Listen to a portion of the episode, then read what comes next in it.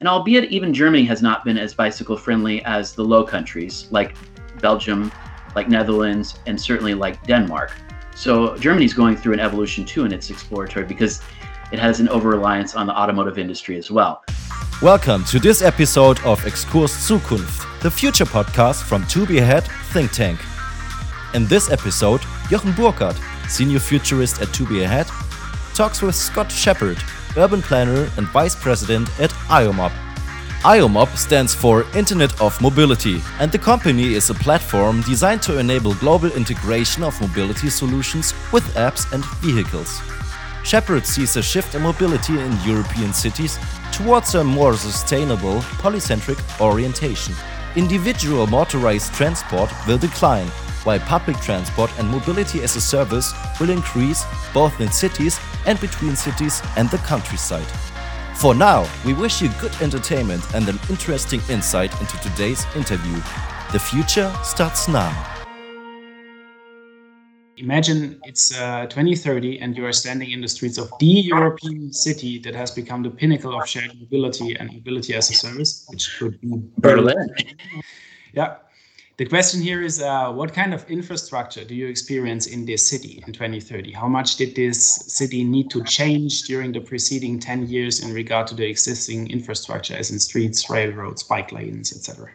I think we're going to see an interesting transformation of a wave of investment during and post COVID, funded by the EU level, by the regional level, and the local level to first and foremost align with SUMPs, Sustainable Urban Mobility Plans.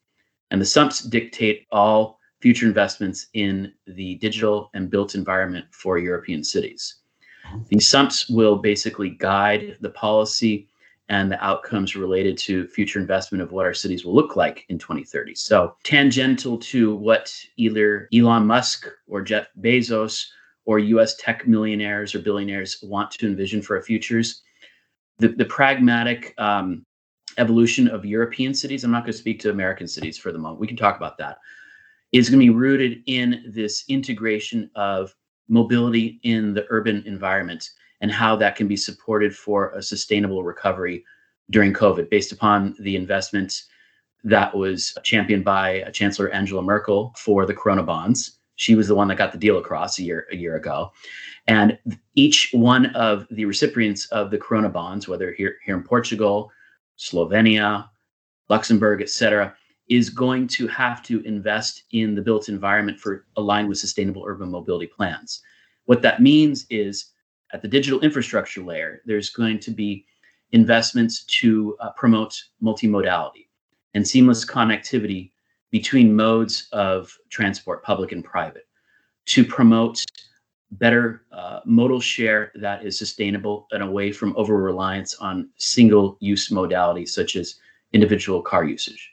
So that's one thing. So we're going to see digital infrastructure evolutions and investments, whether it be mobility as a service, whether it be on demand platforms that integrate with uh, existing public transport ecosystems that create uh, basically a network of different public and private operators that uh, promote modal shift and promote alignment with sustainable urban mobility plans. That's one thing. That's on the, the digital side. So the apps, the dashboards, the websites that all kind of align with multimodality and move away from our uh, first, I would say, experiences with mobility as a service and I would say MSPs and ride hail, meaning Uber, meaning Bolt, meaning Free2Move my former employer, where they're all basically walled gardens. They're individual siloed ecosystems that trap the consumer.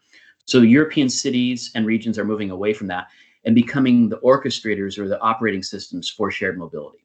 They're not the owner, they don't own the consumer, they don't own the ecosystem, but they become the enabler to create this multimodal uh, landscape. One thing. So, on the physical infrastructure side for sustainable urban mobility plans, is increased uh, investment and evolution from the COVID emergency interventions that we saw at the local neighborhood level vis-a-vis the um, pop-up bike lanes in Kreuzberg in Berlin, the car-free city centers in Milan, the super blocks we see in Barcelona, the outdoor street dining, the first of its, the first in the world in Vilnius, Lithuania. Vilnius was the first; it was not New York City. So these European cities are going to be doubling down on their investments in COVID emergency urban design tactical investments and making them permanent. And they're going to be integrated in sustainable urban mobility plans. And they're going to be basically expanded and scaled across met- metropolitan regions. But they're going to be aligned with the concept of 15 minute cities. So the 15 minute city is basically this localized approach that looks for polycentric nodal development that is multimodal at its essence. And it basically encourages localized travel, one. It reduces the reliance on uh, vehicular miles or kilometers traveled, which is every transportation planner's dream is to reduce the, the length and the frequency of journeys throughout the metropolitan region.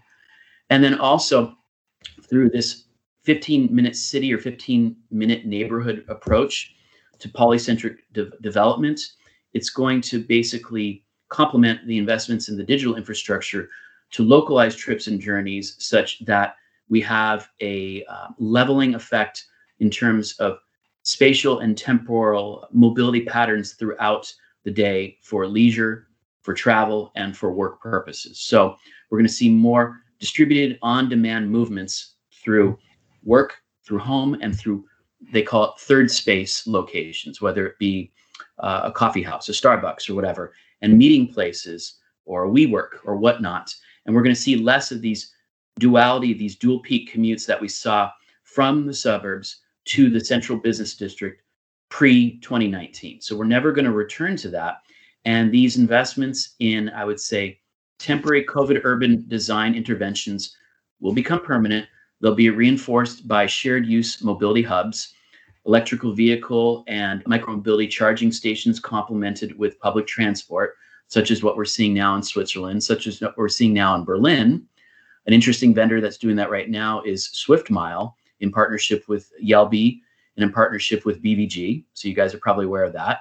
So co-locating these different seamless, uh, I would say, first last mile opportunities to create a landscape for multimodality and same seamless urban mobility in the digital and the physical world. But also, this needs to be coupled with the whole aspect you mentioned construction of real estate development. And real estate development has to be coupled with essentially zoning, zoning that promotes more mixed use and higher density developments that can attract activities at multimodal transfer hubs and public transport stations to actually encourage more walkability and more sustainable kind of outcomes. So that's another aspect too where the real estate and construction sector can play a role in promoting development that reinforces the 15 minute city and more of this, I would say, polycentric development across a metropolitan region versus a over uh, development in a central business district that becomes very speculative speculative like we've seen in London, like we've seen in San Francisco, we've seen it in San Diego, Manhattan, New York, where you have the central business district become this empty shell of real estate speculation development of high end condominium developments that are basically absentee landlords. And they are not living, working, breathing ecosystems they become basically, I would say, you know, playgrounds for the rich. And they don't really kind of lend themselves to sustainable, I would say, activities for localized citizens. And an interesting outcome of that, too, is how COVID basically shut down all touristic travel in European cities. And we saw how empty the shells of European cities were after the tourists left. So we looked at Amsterdam, we looked at Venice, we looked at Barcelona, we realized there's so few local citizens that are left in these cities. How does this going to relate to once COVID stabilizes? And I honestly believe COVID is on the decline now. So we're, we're in a stabilization period, certainly here in Europe now with the vaccinations and whatnot. So when we start re encouraging tourism and other types of activities, what will our cities look and feel and operate like in the future? And that's some, you know, burning questions we need to start asking ourselves. Maybe I don't have the answers, but we start need to explore and ask these questions. I don't know if I answer your question, but it's just off the top of my head. So, and it does relate to real estate and construction because that's where the real estate development and construction industry come in to reinforce what European cities will look like in 2030, which will be polycentric, multinodal, 15 minute cities, and this reinforcement of sustainable urban mobility plans to answer your question. Yeah. Really good. That's what's going to happen, basically. It has to be rooted in public policy. Yes. Okay. What will happen to the to the to the streets, to the infrastructure for the mobility itself? Will we see? You mentioned it already. We will probably have narrower streets. Absolutely. I, Let's talk about that. So, the European uh, cities right now that are going through transformation, certainly here in Lisbon, and certainly in more in Southern Europe that has been less bicycle friendly over time. And albeit even Germany has not been as bicycle friendly as the Low Countries, like Belgium, like Netherlands, and certainly like Denmark. So Germany's going through an evolution too in its exploratory because it has an over reliance on the automotive industry as well.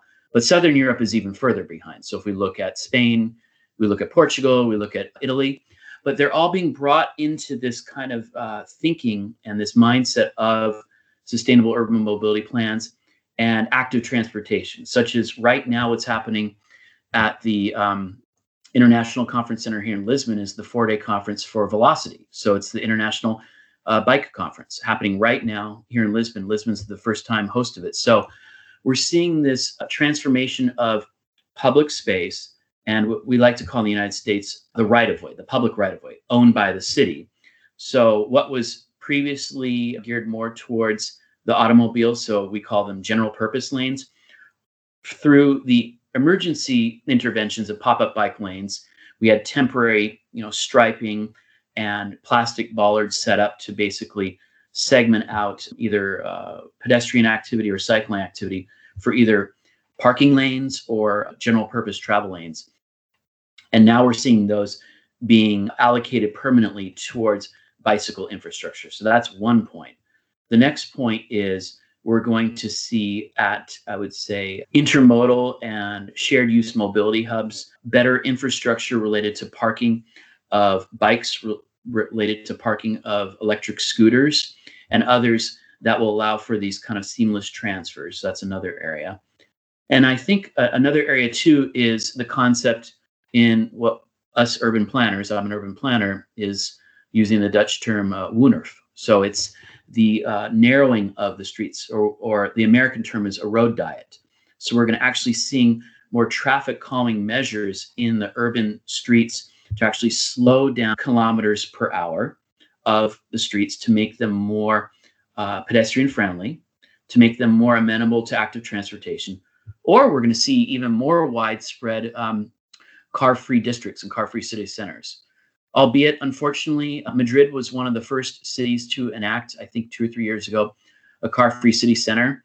But the regional government in Madrid in Spain has been going through some political machinations such that they have a right wing government. I'll be I'll, I'll be very honest with you. I'm much more kind of centrist or leftist, so it's it's very uh, disheartening to see kind of the Vox, the Vox party, the far right wing party in Spain take hold and use this as a populist measure, meaning that car ownership equals freedom equals independence. They're using a very American narrative, but this runs counter to all other European cities. To pardon my French, I'm going to swear right now, it's bullshit because really what they're doing is they're taking a very culture wars type of narrative around the automobile equals freedom and it does not equal freedom it equals being a slave to a machine and being a slave to that machine means that you do not have the opportunities to participate in all the other amenities of an urban ecosystem if you are a pedestrian a cyclist or using another shared form of mobility.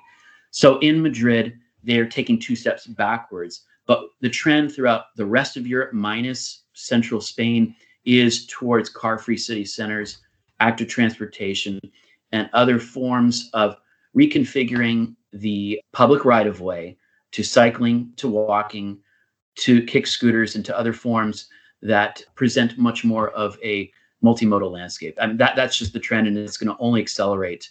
So once, once we hit 2030, it's going to be a totally different, yet much slower and much safer European city landscape. That's what's happening.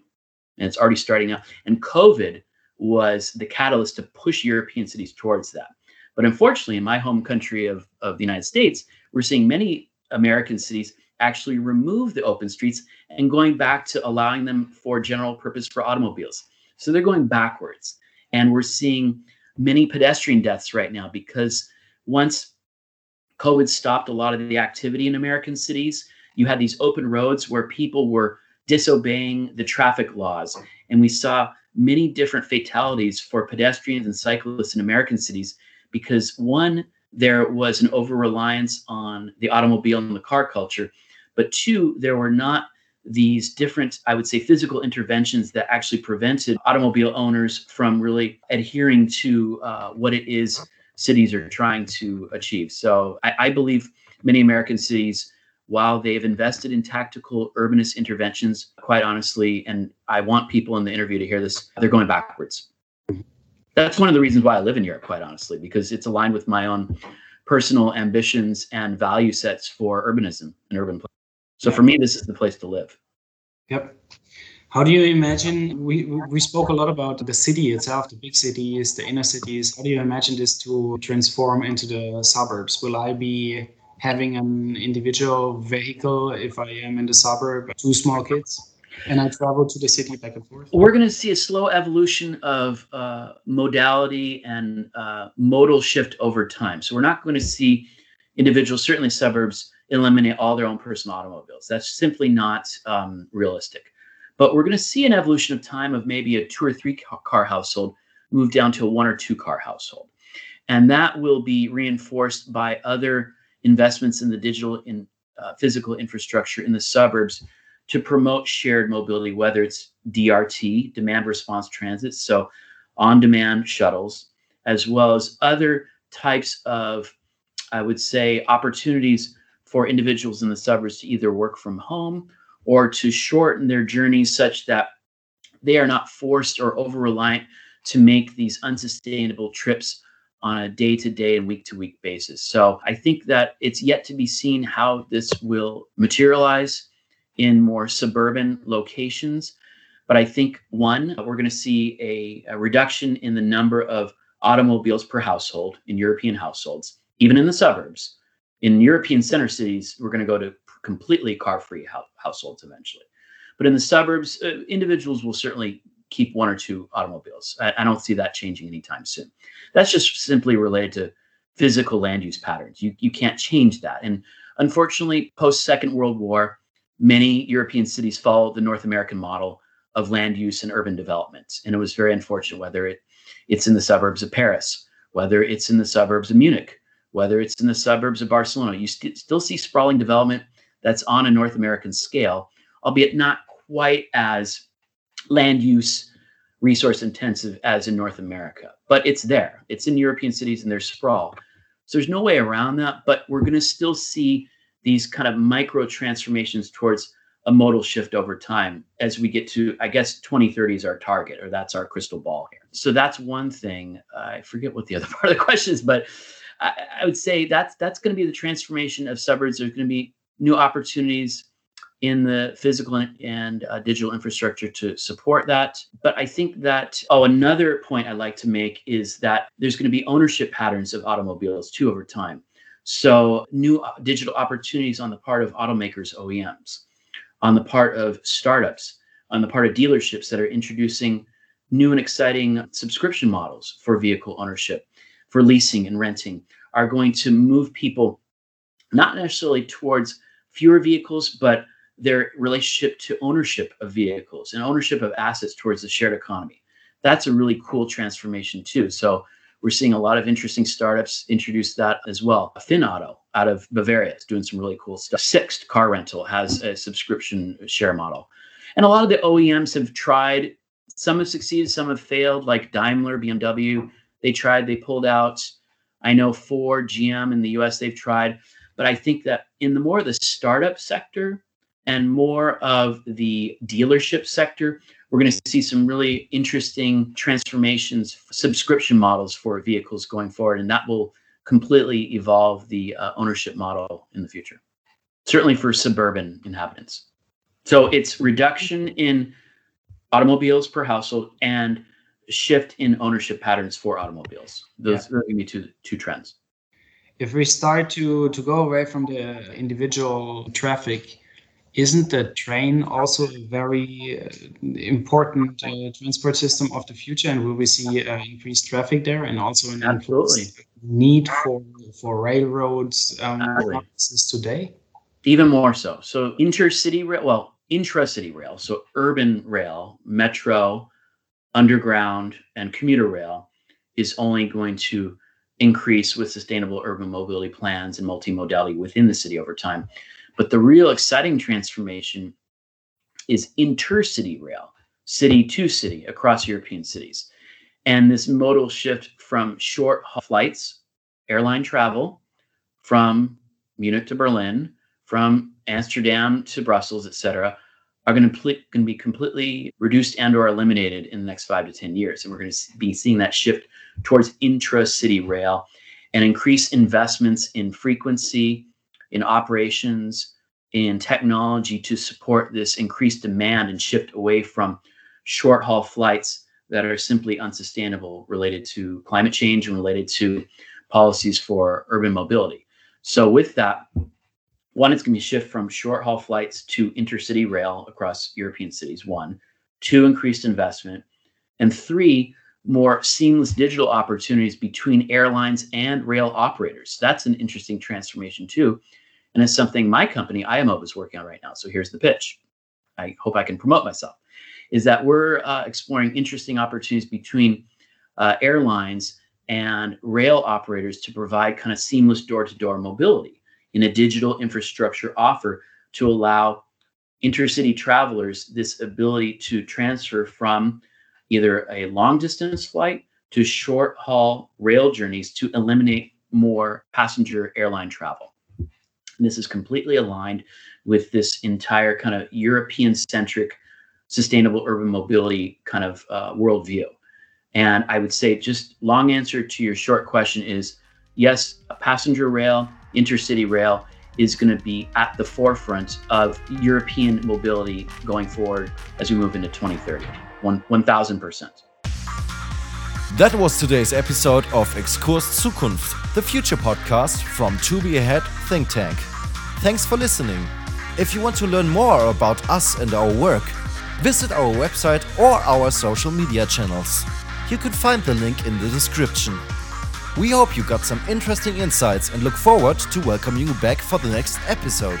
Have a nice day and see you next time. Your team from Exkurs Zukunft.